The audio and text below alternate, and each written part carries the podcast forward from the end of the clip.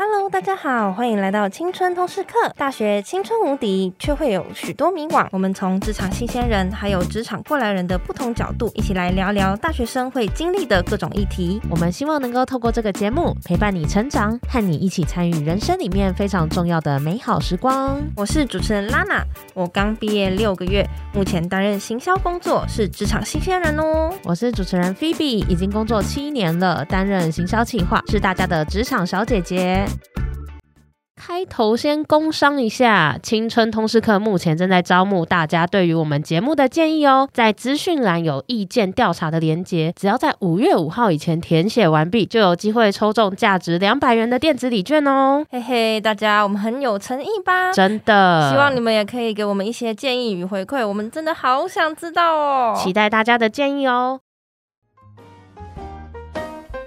上一集我们讨论了要怎么写履历，那我们有沟通到一个重点，就是履历是为了让你来获得面试机会用的。这一集呢，我们就要来谈谈，如果你有幸获得面试机会，你要准备哪一些事情呢？要怎么准备才可以让你顺利的拿到 offer 呢？拉娜想问问看你之前就前一阵子找工作嘛，嗯、那你在面试的时候会遇到怎样的问题？诶、欸，其实我现在想想之前面试的时候啊，因为我是新鲜人嘛，所以其实也没有什么相关的工作。工作经验啊，常常就会觉得说和人资谈薪水的时候，就会不知道怎么样问才会比较好哎、欸。哦，对啊，感觉如果开一个天价，他会想说，哎、欸，你以为你是谁啊？然后如果说开太低，又会觉得说，哈，我只值这样的薪水哦。真的就是好像有点难拿捏，对不对？对啊，可是因为又觉得说，哦，好像真的没经验，就是人家要砍你什么的，好像也蛮合理哦。先不要这样想，就是我们今天呢，像刚刚拉娜提到的，都是新鲜人常会碰到的问题，我们等等。也会讨论到这题。那其实面试啊，是企业可以了解你的最后一关，也是决胜负的地方。要怎么样呈现，才能有助于让你的优势被看到？而且有时候人家问你你的缺点是什么，真的是要你说缺点吗？你必须要读懂面试问题它背后的问题意识是什么，他到底想要知道什么？你知道他想要问什么，你就可以说出人资或主管真正想要了解的内容哦。所以，我们今天也很荣幸的邀请到面试经验很丰富的 Giver 代表，还有大四的学生代表来对谈，到底我们要怎么样来准备面试的问题呢？大家可以记住这些小撇步哦，还有了解为什么企业想要问这些问题，边听边思考，你也应该可以学习到很多。首先，我们就先来欢迎拥有非常丰富的面试经验，目前是资深人资，也是猎才顾问的 Eason。呃，大家好，我是 Eason。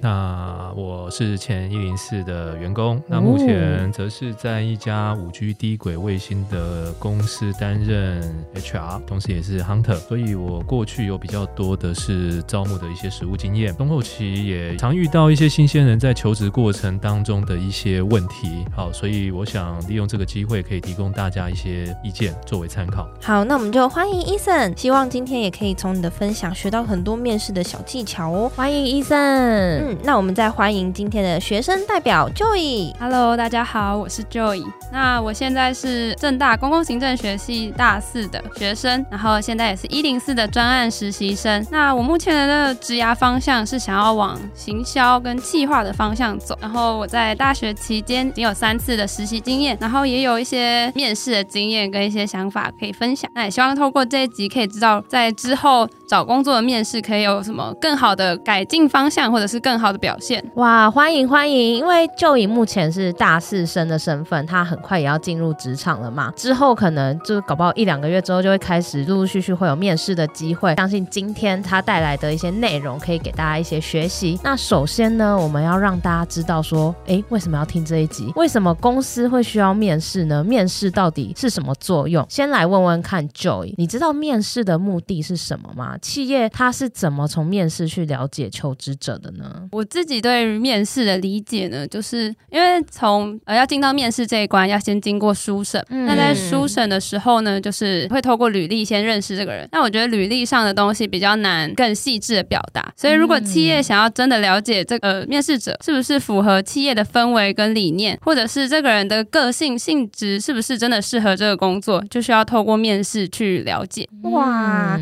哎，Joy，你说的很好哎，我感觉我那时候自己面试的时候，好像就傻傻的就觉得哦，好像应该本来就会去面试啊，对啊，都没有像你想的这么全面呢。哎，那 Eason，如果说从人资的角度来讲啊，你会觉得说面试的目的到底是什么？然后 Joy 刚刚讲的就是企业的理念吗？Joy 基本上讲的是没有错的哈。那面试基本上通常会分成初试跟复试嘛。那初试就是先认识彼此嘛。嗯、那当然，新鲜人大概就会了解你过去的一些学习的经验、社团的经验跟你的想法，就是你为什么要应征这家公司的工作。接下来才会去提到刚刚 Joy 所提到的啊比较细部的东西，比方说文化啦，好内部的一些理念啊等等。那我想要再强调的是，就整个面谈流程来讲，你要能够取得越多的面谈机会，你才会有比较多的评估选项。哦，那他聊更多，你才能够更了解对方。对对，因为面试其实也是一种经验的学习，嗯、你可以透过那个过程去自我探索自己想要什么。哦，当然这个后续我们可以再谈，就是你也必须要有一些方法啦。对那我想说，针对这一段，我可能要再提出来的就是，针对新鲜人，你可能必须要花更多的时间去撰写你的履历表，因为流程是这个样子，你的履历表必须要先被看到了，嗯、你才会有面试的机会。嗯，对，所以这两者它其实基本上是绑在一起来看。对对，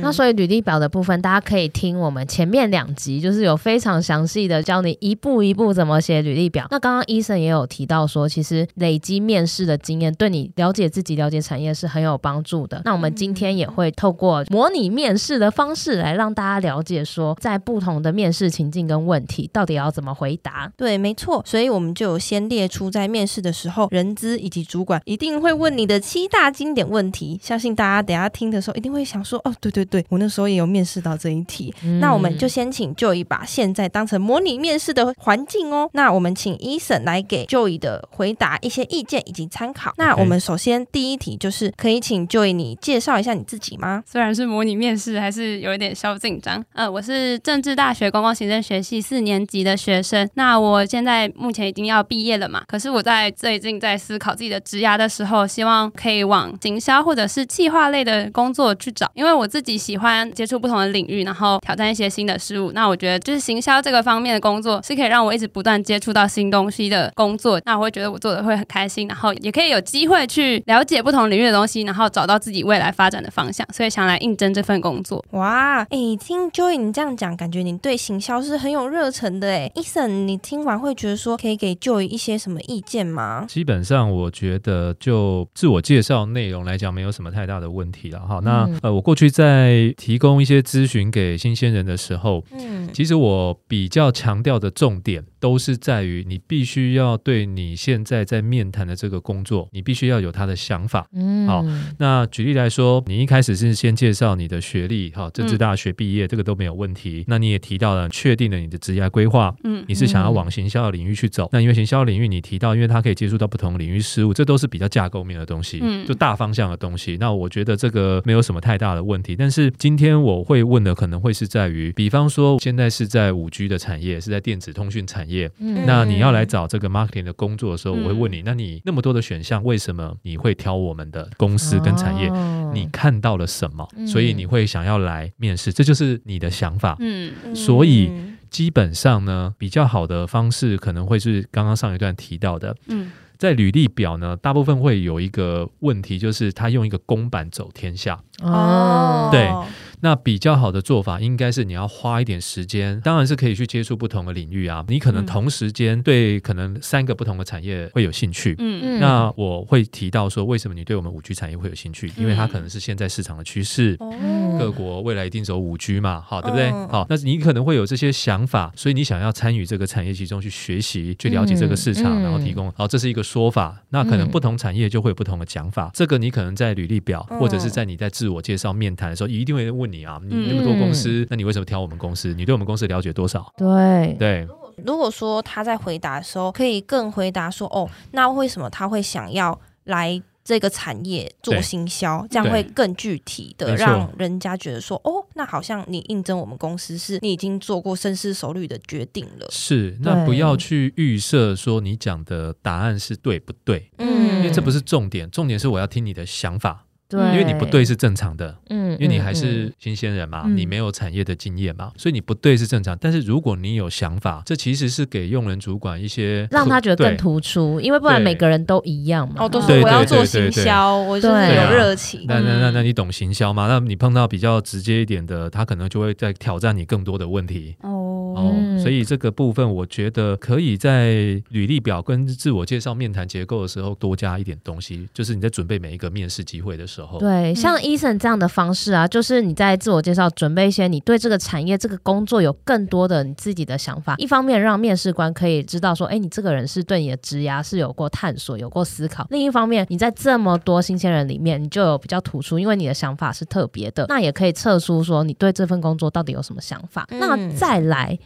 第二题也很常问的就是，请问你的优缺点是什么？就以你的优缺点是什么呢？我觉得我的优点是，呃，我对于每一项事物都很有兴趣去了解，然后我会在各种不同的东西里面找到它的相同处、相异处，进而去整合不同领域的东西，然后去发现可以利用的点啊，或者是发现一些新的事物这样子。那我的缺点就是觉得跟我的优点有一点关系，就是我比较没有在哪一个点上面特别专精，但是相对的这个点，像我刚刚讲的，也是我自己的优点。它虽然是另外一面，但是我可以把它转化成我的优点的部分去发展它，然后让它变成不是一个这么污点的地方。哦，了解。那所以刚刚听完 Joy 这一段的说明啊的回答，Eason 觉得你是面试官的话，你觉得怎么样？我觉得 Joy 的回答，就新鲜人角度来看，我认为是没有问题的。嗯、好，那因为这一题不要说对新鲜人啊，你就算是对一般中高阶的主管呃人选，然后也不一定好回答。嗯、当然，他可能问法会不一样。那回到 Joy 的身上，他当然很清楚的去提到他的优点，就是他对很多的事物是有兴趣的。那我觉得这个对公司在招募新鲜人来讲，我个人认为会是一个优点的原因，是因为对我来讲，你不会太局限在某一个领域，就是你什么事情都愿意尝试。所以我开发你的机会，可能内部安排你各种可能职务轮调啦，各种发展的机会。因为蛮多企业会去看人的潜力，是在于说，那你被开发的可能性有多高。好，所以这是如果说他是一个很有专业能力的话，可是他不一定说他就是很广泛的有不同的兴趣，嗯，那会觉得说这样子反而比较没有优势吗？看职务，因为如果假设你今天是特定，比方说像我们公司来讲好了，我今天要找的就是一个特殊专业、非常专精的 RF 射频工程师好了，那他就是特定专业嘛。对我来讲，特定专业，因为这个学习门槛它是非常高的，嗯，那如果说你你在你的本职专业上面，你没有去深耕的话，基本上你不会是市场所需要的。哦，就有点像半吊子的这种感觉。对对对，那你如果是这种背景的人才，他可能什么都碰一点啊。比方说，我 A、B、C 我都各碰一点，但是 A、B、C 这个点，我们如果去问，如果还是跟本职学能是同一个领域范围的，那 OK。但是如果太太 jumping 了，这个就会被疑虑。但是因为 Joy 他今天是行销企划，对，那行销企划是比较偏需要更多创意的发想的一个工作角色，以职务的角度来讲，他不会有这个问题哦。所以跨域的一些能力反而可以帮他加分。是是是，好。所以他的优点，他当然也提到的分析跟整合嘛。那缺点，他说的好的地方，当然就是自然的把他认为的缺点转化成优点。可以更建议的就是说，当然以我自己的角度来讲，因为现在资讯因为很充分，所以这些面试的技巧，其实网络上充斥着很多。嗯，对。所以如果是我，比方说你刚刚讲到了善于分析，然后找出差异作为整合，这是一个很好的说法。嗯，但是我可能一开始因为我在面试嘛，嗯，我就会考你，你必须要去验证。那我可能会问你，那你可以举例吗？哦，所以这时候他如果拿出一个例子来佐证的话，就会让他这个更可信。这样子，对。那当然，这个例子你自己平常就要有准备。有一种准备是你平常你就是累积下来的，那那种准备，对方不管怎么考你，你根本不可能会被考到。嗯，这个是比较扎实的。对，所以我认为这个是骗不了人的啦。所以这个在面试过程当中，他很容易会被判断出来，你所谓的分析整合能力到底长什么样子。你可以先用举例的方式去讲，因为对方有可能会这样考你。嗯，那刚刚讲的，你对每一个东西都很有兴趣，但是你说到专精程度不足，但是你把它转成就是另外一个优点。嗯。这是一个很好的说法，但是可以再具体一点。哦，对，那你具体一点，就是因为这种东西，我会比较把它定义成叫做哦，这可能或许是一个听起来会是让人家有疑虑的嘛。嗯，哦，你每个东西都沾一点，但是每个东西都不精，嗯，那我如何确保说你在工作机会上的选择，或者是未来你到公司里面来了？我们公司给你做了任何的安排，你会不会都是占一点占一点就没有了？所以做就不想做这样子。对，所以你必须要比较具体，而且比较强而有力的去举证说，就是目的结果是让对方放心，就是说，哦，虽然这个是个疑虑，但是你可以透过一个例子来验证说，OK，你们不用担心，因为什么，所以怎么样？那这个你就要想一下，你有什么例子？就是把它优化的感觉，让人家觉得说看到了这个缺点，你有在思考怎么样把它变好。嗯，对对对对，嗯，所以其实这一。题啊，人资或用人主管在问的时候，他其实是想要知道进入职场之后可能会有什么雷点，可是呢，他也想知道，那你这个缺点，你是不是有办法去醒思它？你有没有办法去让它变得更好，不要在职场上再犯？是的，好，所以就是刚刚有提到自省的能力很重要哦，大家要记得脑中就是常备一些例子，对，要记得常常反省自己啦，好不好？对对对对对。好哦，那再来第三个问题是，如果你一直达不到工作目标的时候，Joy 你会怎么办呢？第一个一定是会先想办法自己解决问题，但是如果一直卡在那里的话，也是没有办法解决，所以我会去寻找，不管是主管啊、同事啊，或者甚至是身边的亲友，把我现在的困境跟他们讲，就是一个当局者迷，旁观者清的感觉，就希望可以透过旁边的人来帮我找找有没有什么是我自己没有看到的盲点，然后去突破这个困境。嗯、哦，那 Eason 面试官，你觉得 Joy 说的怎么样呢？我相信一般的面试，他这个说法是会过关的。嗯，但是如果我是用比较细的角度来讲，这个问题其实我还可以再猜很多的问题。嗯，比方说你会先开始自己寻求解决，对，嗯、再来就去找团队的协助。嗯，那我可能就会问你，那这个时间点你怎么拿捏？哦，例如说这个专案，它可能在一周之内，我们就是要提交出来。嗯，有可能你现在负责的专案卡住了，你的卡住的时间是有可能会延误到整个团队的专案进程嘛？这是有可能的事情嘛？好，尤其是行销企划这种东西是非常有可能的。对对。好，那所以呢，这个时间点你怎么拿捏？这个是取决在于你的智慧，因为我们最怕的是一种不懂没有关系，不懂又不问，然后用自己的方法去做的，最后变成是还做错。对，然后整个团队要帮你去收烂摊子。嗯。好，所以当我讲的比较直接啊，这是一种情境。那第二个可能会延伸的问题，那你所谓的自己解决会用什么方法？就是我会去问你的思考逻辑。啊，因为当然，当然你要自己解决啊，因为这是你的任务嘛。哦、对、啊、对，会比较想要听的是，那你有没有一个方法论啊？属于你自己的方法论。哦，因为这个方法论会决定，就是说我可能会看到，就是你在面对问题的思考逻辑是什么，嗯，那它的合理性。哦、那你可能这个逻辑弄清楚了，好啦，那你弄清楚之后，你怎么去寻求团队？你是直接把问题丢给团队吗？哦，去寻求解决吗？嗯，还是说，哦，其实我想完了之后，我可能有两个想法。嗯但我不确定哪一个是对的，嗯、那主管你可以帮我看一下 A 的原因是什么，B 的原因是什么？嗯，哦，就是其实他是要去看你解决问题的能力，还有方式，还有你是怎么去拆解你问题的过程。嗯，所以你要去发展出自己的想法。Okay, 如果今天你行销企划的案子是面临到一个业主，他委托了你们公司来帮他代为做一个专案好了，或是公司内部有一个重要专案好了，嗯、你要做好这个专案之前，你是不是应该知道付钱的？那个业主他希望达到什么样的一个结果？嗯，对，就好像说你们刚刚有剧场，你刚刚有提到你之前在剧场嘛，嗯、在剧场有打工过嘛、嗯、之类的嘛？有。好，对，那剧场一样的意思啊。比方说，我曾经去看过舞台剧嘛，嗯、那舞台剧一定会有出资者嘛，嗯，然后也一定会有主要的 key man，他一定会希望说，OK，比如说吴念真大哥他的人间系列好了，他想要呈现什么样子？嗯，那我们的团队就是想办法去完成它。那你这中间应该还是少不了沟通嘛？没有错，对，那。你这沟通要用什么沟通的方式？嗯嗯，你可以逐笔问，或者是你有架构式的去问。我想要表达的重点是，你可以慢慢去练习，去建立属于你自己比较好理解的架构。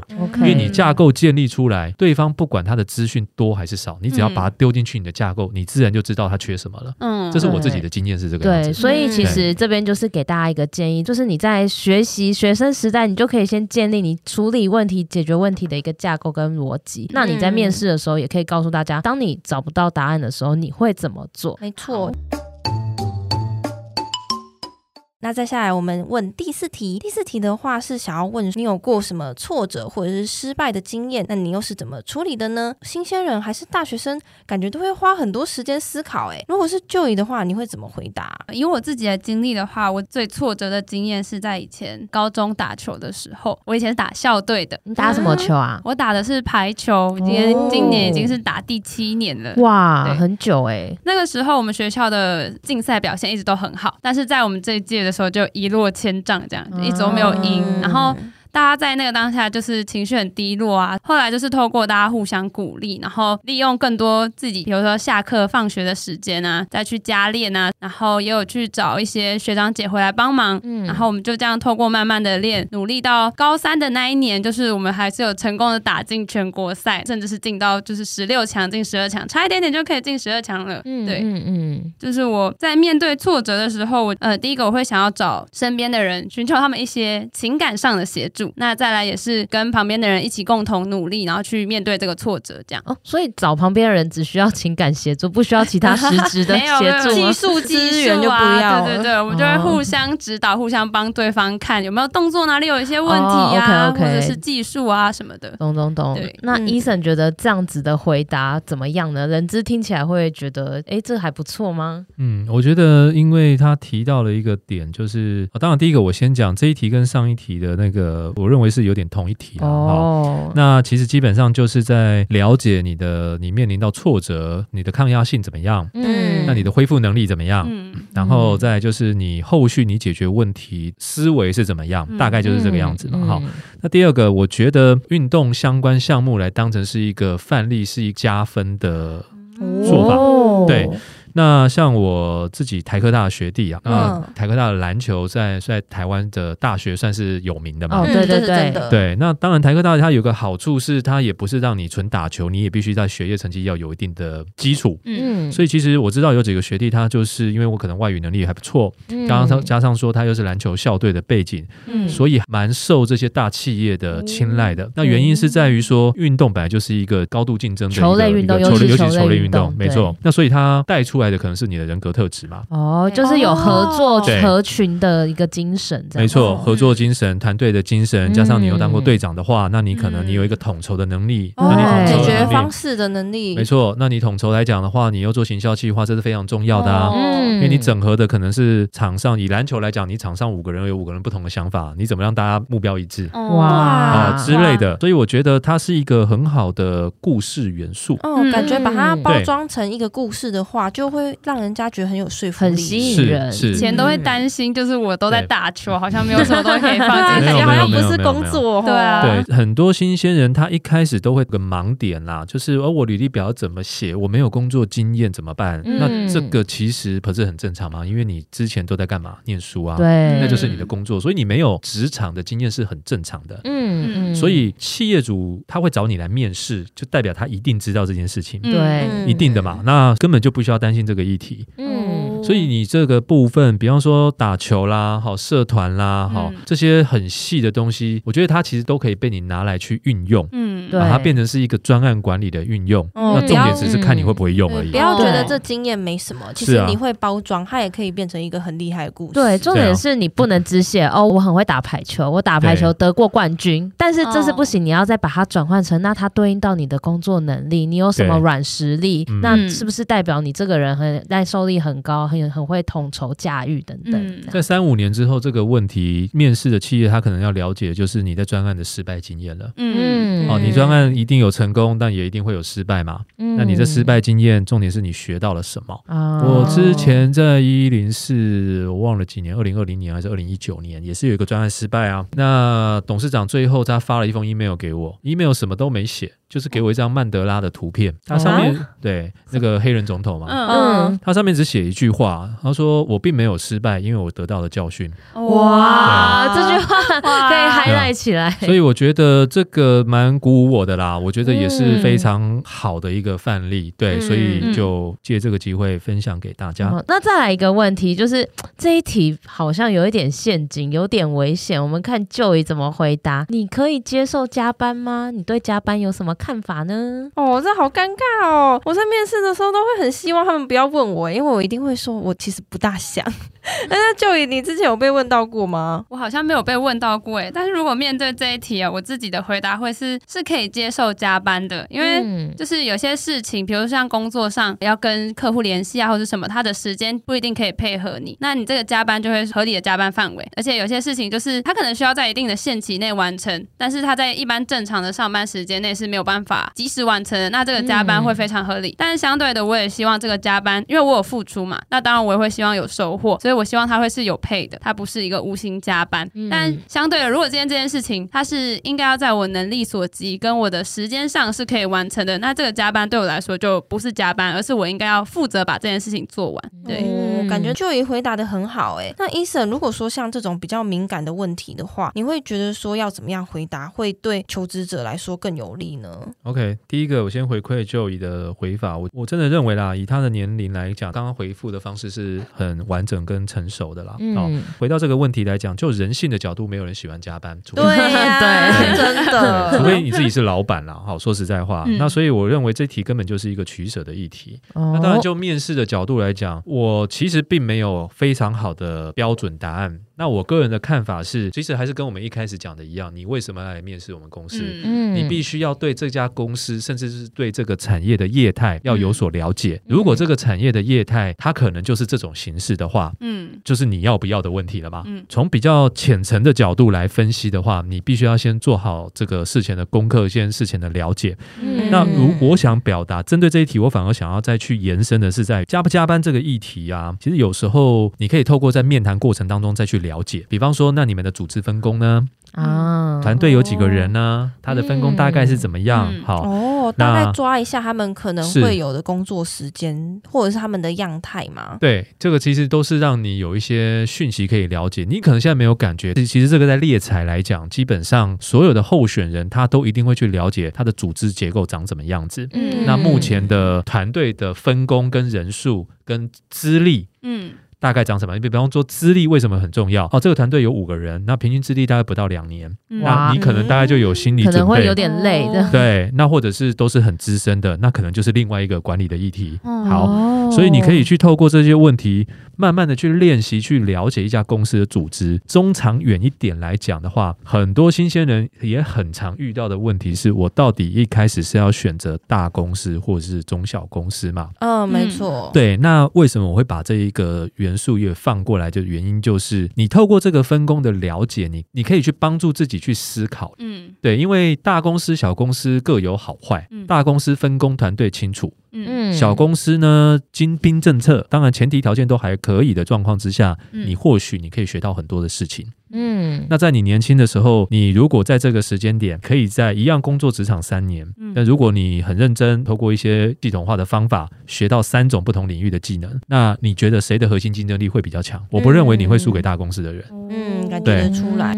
如果想远一点，可能是这样。嗯，对，嗯，没错，因为其实小公司有可能你学到的东西或者是范围可能会更广。对，嗯，那其实，在问加班这一题啊，你也可以观察到说，哎，他们里面是不是内部真实状况很常加班？就是企业在试探你，你也在观察企业，所以从这一题你也可以了解他们的工作样态，自己也可以再去做取舍。嗯，那再来第六题要问的是，Joy，你为什么想来我们公司工作啊？对公司的了解是什么啊？想先问说，Joy，你在面试之前呢、啊，有哪些公司的资讯是你会先去了解？以我自己来说的话，因为其实我有点像是转换领域，嗯、我自己念的是公共行政系，但我现在想要走的是比较偏行销啊、推广这一类的。嗯，所以我自己在找的时候，我第一个会先找的就是跟我自己的本科系有一点点关系，但是又是偏行销类的工作。嗯，比如说像是内容行销啊等等的，因为像我们自己科系的训练，很常会要去找一些资讯，然后把它撰写成内容，嗯、所以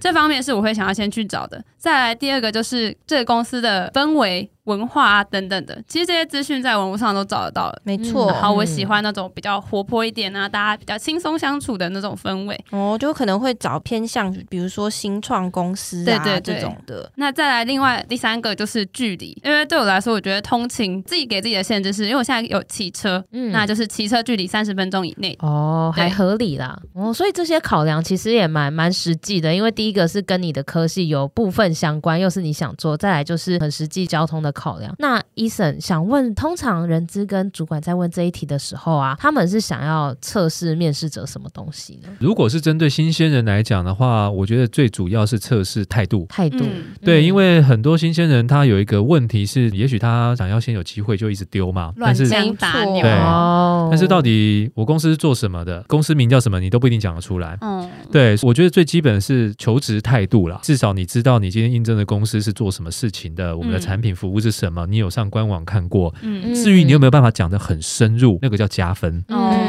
对，真的。把时间轴再稍微拉长一点，就是未来就你有经验了之后，嗯，那你也有可能变成是 hunter 的目标嘛，你要讲的东西就要比较深了。哦，对，所以越早练习对你越有帮助嘛。嗯，好，这是一点。您刚刚所提到的几个点，我认为都没有问题，尤其是你讲到你的学科转到行销，然后你们要自己去找议题，嗯，然后变成是一个有价值的内容，对，嗯，这些我想都是非常好的元素，嗯嗯，对，是你可以多加运用，然后多举例，哦，让他们去目光专注在说，哇，你是真的是有在做这些事情，而且是你可以讲得出东西来的。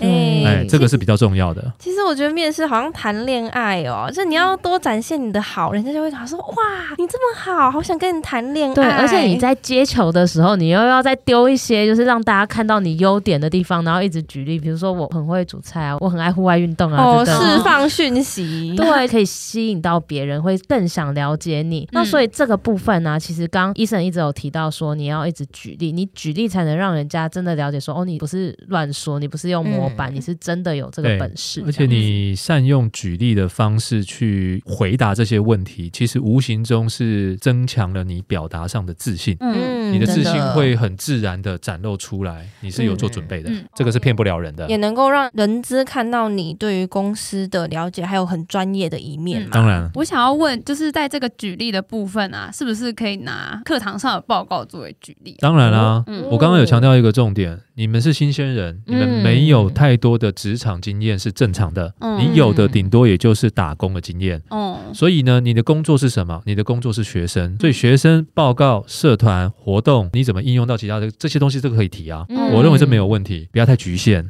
嗯，就是其实你能够展现出你的优势还有优点的事情，你其实都可以把它举例出来。是啊，呃，我也分享一个自己的案例，好不好？好啊，好啊。我在二零一九年的时候，我利用晚上的时间去念法律。哦，好认真哦。但是为什么我会去念？你知道吗？那时候其实我们那时候老师也在问，虽然那个不是很正式的考试，没有错啦。嗯、对，他就是想了解你的动机。但我就很清楚的讲出来啊，我说我本来也没这个想法。我说两个原因，第一个，因为当时自己的家人碰到了哦法律相关的议题。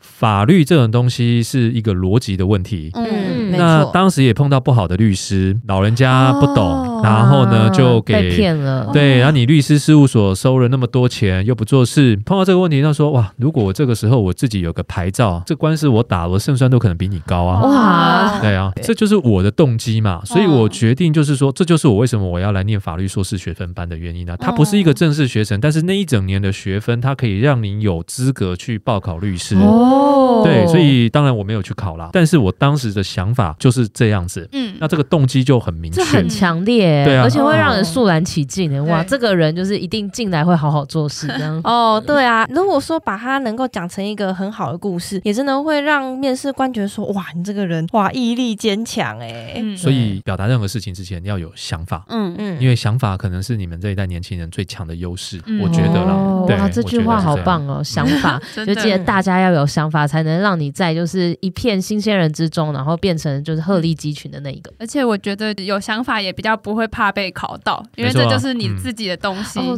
的，而且就像刚刚有提到说，其实你平时有反省自己的能力，你就有办法把这些东西很内化的直接表达出来。嗯，我觉得讲反省比较重啦，没那么严重。觉察，觉察。我其实可以分享，就是要有记录的习惯。哦，嗯，对，当然我自己是比较习惯用手写的。嗯，我从做 hunter 开始，我就是一直是一直去记录每个案件、每个情境、每个人选的一个状况，然后不断的去看，嗯、因为这个记记录真的可以帮助你成长，嗯它可能很笨，很浪费你时间。嗯但是这个就是最扎实的东西。嗯好，我觉得当你有一些挑战或问题，你学会去做记录，学会去做思考，那这些东西它会自然而然的内化在你的思维跟表达方式里面。哦，其实就像嗯我们以前为什么要抄课文，因为抄多了就记得了嘛。对对对对对对嗯。对啊。那我这边也分享一个，就是我以前在面试的时候，我每个阶段面试我都会做面试笔记。哦就我去完每一家，我会用 Excel 列成表对，包含他给的薪资待遇，然后他会不会加班，就一些我在意的点，然后通勤啊等等，然后还有我那次的表现，我觉得我答不好的地方，我觉得我答得很好的地方，每过几年来看，我都会有新的收获。我觉得也建议大家可以稍微记录一下自己面试的一些内容。这样好，嗯那我们再回到我们的面试。好的，